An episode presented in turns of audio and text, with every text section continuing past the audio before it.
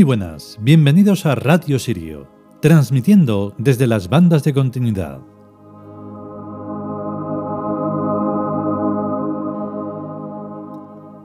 Muy denso el capítulo de hoy, muy complicado e incluso casi imposible de leer perfectamente. Sí, lo reconozco porque es de, una, de unas ideas muy compactas y deben de estar bien dichas. Así que bueno, hemos hecho lo que hemos podido. Es tan importante que es como la lucha que hay que llevar a diario para conseguir no estropearse en el ambiente en el que se vive en el mundo humano, que es falso, necio, mentiroso, vil. Y no lo es como un ataque o como un insulto, es que es así. No reconocerlo es ser todo eso dicho hace un momentín. Porque se trata de seguir, de elevarse, no de hundirse. Y lo que quiere la gente es que uno esté tan hundido como todo lo demás. Y entonces tira para abajo. Y se trata de, ir hacia arriba, ni siquiera de tirar para arriba, sino ir, volar. En la excelsitud está arriba siempre y hay que caminar hacia adelante y hacia arriba. Y eso no, no mola nada en este mundo. Pero hay que hacer lo posible para ello, aunque nos cueste pues disgustos y estar mal y hundidos, deprimidos, tristes y todo eso. Y hay que apartarlo y seguir adelante y seguir ascendiendo por esa escalera tan empinada que a veces no tiene escalones siquiera. En fin, vamos con el capítulo.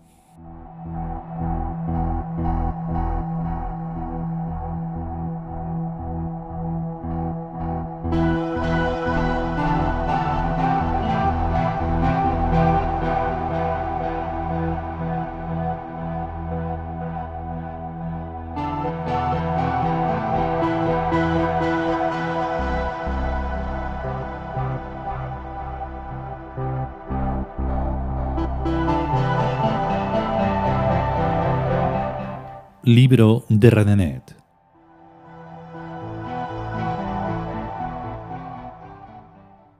Decimoquinta entrega.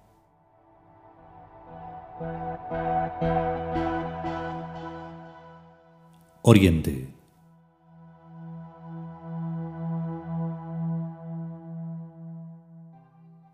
Todo buen mago sabe que el corazón es siempre más fuerte que la mano. El brujo ansía el poder, con quemante pasión que le va carbonizando poco a poco, aterido y febril, gélido y oscuro, perennemente hundido en sombras de venganza y turbios deseos de dominio fácil. Disgregador, sético. El mago ansía el amor, con cálida pasión vitalizante que le lleva a las fuentes de la juventud ideal, ardiente y luminoso, perennemente absorto en la belleza del mundo superior y sutil de la armonía, integrador, órico. Un mago no se encadena jamás por la venganza a su enemigo, no acepta que su victoria esté manchada por un extremo. Confía en las fuerzas omnipresentes de la armonía que harán su venganza por él. Mago y brujo son hechiceros, pero solo el mago es encantador más o menos trabajan de la misma forma, con tétrica seriedad el brujo, con humorada seriedad el mago, sobre signos por analogía, sobre símbolos por trascendencia. En verdad es la mente la que opera, pero ambos saben bien que no por sí sola, aunque lo saben diferentemente. El brujo convoca formas, fuerzas venidas del cosmos pensamiento, cuyo psiquismo a ojos del mago está totalmente inmerso en el mundo imaginario animal. En cambio, las formas fuerzas que convoca el mago vienen del cosmos alma, previo y posterior al mundo animal cuya naturaleza carbonada repele. Hay en esta antinomia una multitud de paradojas, con sus correspondientes inversiones de contenidos a formas. El mago es esencialmente brujo, pero el brujo no puede ser jamás esencialmente mago, y siempre que lo pretende no consigue más que una hipócrita mixtificación puritanista. Por su parte, el mago piensa con su psiquismo profundo, pseudo-cosmos pensamiento y verdadero cosmos pensamiento a la vez. Las formas fuerzas del mago pertenecen en realidad a un mundo animal idealizado, radicalmente distinto del real lo sensible, y por ello la repulsión. El brujo es más estricto, pero tan adscrito a la lógica binaria que la onticidad le procliva a la más remota periferia. Tan fácil y tan difícil como distinguir a un diamante verdadero de otro falso resulta distinguir a un mago de un brujo. No la fascetación externa, formativa, profesional, sino la estructura íntima de su psiquismo confiere al mago el carácter precioso, extrovertido, vitalista y brillante de que el brujo carece. En algunos aspectos demasiado parecidos por antitéticos, en todo lo demás distintos y opuestos. Tebas es una ciudad de magos, jamás de brujos. Pero no por repugnancia a la brujería, que al fin y al cabo es una tecnología más de la magia, sino a la naturaleza psicobiológica del brujo. En el mejor de los casos, todo brujo es un enfermo, un neuropsiquismo disfuncional. Excluida esta concesión optimista, el brujo es un monstruo, un neuropsiquismo contrahecho. Es por ello que execra al vitalismo, para el que no es apto, oponiéndole una pseudomoral restrictiva y esclavizante. El brujo gusta mucho de la palabra pureza, los puros, aplicada en el sentido que eventualmente le convenga, pero siempre con la idea de químicamente puro, simplista, formalmente idéntico al molde. La palabra correspondiente que gusta al mago es autenticidad, que significa lo mismo que pureza pero desde lo hondo. Entre ellas existe la misma diferencia que entre lo inorgánico y lo biológico. Un árbol no es puro, sino auténtico, en caso de ser árbol y no un cartón pintado. Una sustancia química como el bicarbonato sódico solo es auténtica si es pura. Lo que los diferencia es que el árbol vive y el bicarbonato no. Por eso, siempre que se lleva el concepto estereotipado de pureza al terreno de la vida auténtica, se comete una reducción vital que vuelve al alma mortecina y enfermiza y sin otra opción que la de acicalarse con los afeites de la hipocresía para recobrar siquiera lejana y ridículamente el saludable aspecto de la vitalidad que perdió. Pero es claro que resulta más fácil manejar una comunidad de almas vitalmente reducidas que no todas sus etéreas esencias. Y esta es la única razón por la que los brujos les gusta la pureza. No hay nada tan puro como un rebaño de zombies. Ni nada tan repugnante brujos de la mano, magos del corazón, en perpetua lucha desde el principio del mundo. La mano viendo la vida desde fuera, el corazón viendo la vida desde dentro, la mano exterior y próxima, el corazón remoto e íntimo. No que deban luchar, ni siquiera está en su posibilidad hacerlo, pues en el corazón reside el espíritu que mueve a la mano. Pero los arquetipos, que no se diferencian en sí mismos, sí se diferencian en las mentes de los mortales. Y estos luchan, unos desde la mano, otros desde el corazón, de la arquetípica onticidad. Oriente. En el viejo mito, el demonio se revela contra el dios y le sustrae una tercera parte de sus ángeles. Probablemente el tanto por ciento sea aún mayor, más de la mitad, casi todos. Un gesto o ni siquiera un gesto, por el hecho mismo de romper el nexo vital con la divinidad, el demonio y sus secuaces caen en los infiernos, tan irremisible y definitivamente como se rompe una delicada copa de cristal. Incluso si la deserción angélica hubiera sido total y el Dios queda de solitario, sin ni siquiera un gesto, la totalidad de los ángeles habría caído igualmente en los infiernos, condenados al hacer, estéril y sin esperanza.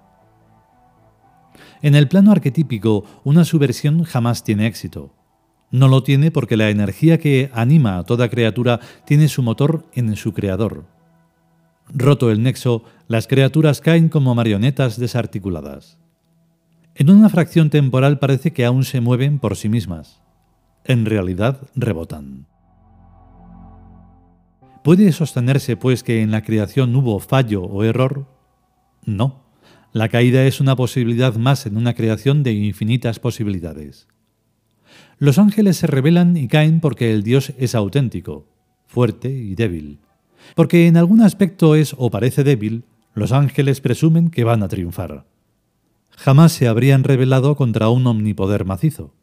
Pero porque la realidad divina es en sí misma más fuerte que toda otra realidad, ni todos los ángeles juntos y más que hubieran, habrían podido destornarle. La fuerza del Dios está en que crea. Los demonios no pueden sino ensabandijarse en su creación y hacer caricatura de crear. El Dios crea porque ama, por exuberancia de su desbordante vitalidad. Y este amor se concretiza en creaciones surgidas de la nada a las que amar. Tal es su fuerza. Pero el Dios crea en inocencia, en presente glorioso, como el juego de un niño. Él, el eternamente niño en su nombre Horus. Eterno niño porque es tan inmenso que jamás pasará de la infancia. Pero en cambio, sus pequeñas criaturas envejecen rápido y se vuelven astutas. ¿Cómo no destronar a un niño al que pueden engañar de cien mil maneras? Y lo intentan. Y como es natural y automático, fracasan y caen a requemarse en sus propios infiernos. Entonces se hacen brujos, pero ya lo eran desde el mismo momento en que despreciaron al Dios niño, único y eterno Señor de la magia, que con la magia de su mirada creó el mundo visible con solo verlo, y el mundo invisible con solo soñarlo. Brujos, demonios, vampiros, monstruos, geaus, extebanos, nombres distintos de la misma gente. Pero no todos los ángeles fueron infieles. Quedaron como media docena, Miguel, Rafael, Gabriel, sobre todo el primero venció a las huestes malignas con una sencilla pregunta. ¿Quién como el Dios? Y una sencilla conclusión. Nadie como el Dios.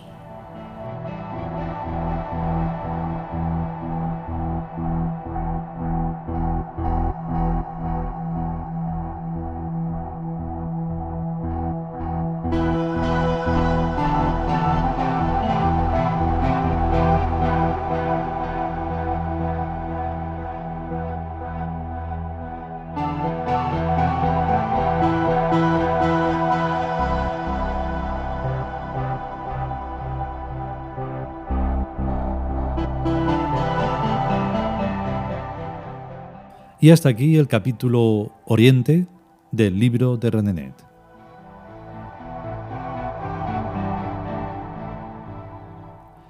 En realidad es toda una aclaración para esos geaus que comentábamos en el capítulo anterior y por eso está este capítulo tan importante para diferenciar entre unos y otros. No debería de ser complicado, pero como no estamos hablando simplemente de malas personas y buenas personas, que al fin y al cabo en algunos momentos son lo mismo, porque, bueno, unos se deleitan en una cosa y al final otros se deleitan en otra, y ambos acaban en el drama, pues eso. Pero aquí no, aquí se trata de saber quiénes son unos y otros, y aun sabiéndolos, uno, en su inocencia, se deja abrir el corazón y dice, adelante, ya estás en la tripulación. Pero no, eh, es a medias. Entonces esa a medias no, no está bien, no es correcto. Y al final detectas la brujería y dices, venga, fuera de aquí. Y ahí se quedan. Y menos mal que si detectan algo de fuerza en el, en el lado en el lado mágico, en el lado del mago de verdad, pues dicen, ostras, que no es tan fácil. Y se detienen ahí. Lo malo es no encontrar más magos. Si estáis ahí, pues no dudéis en dar señales pero señales claras y diáfanas. Nada de medias tintas y de todo muy bonito y que te acompaño y que ahí.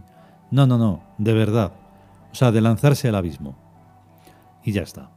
Que si queremos y sobre todo si queremos, porque poder se puede siempre, pero querer no, volveremos con el capítulo de lo que sea necesario. A estar bien. Hasta luego.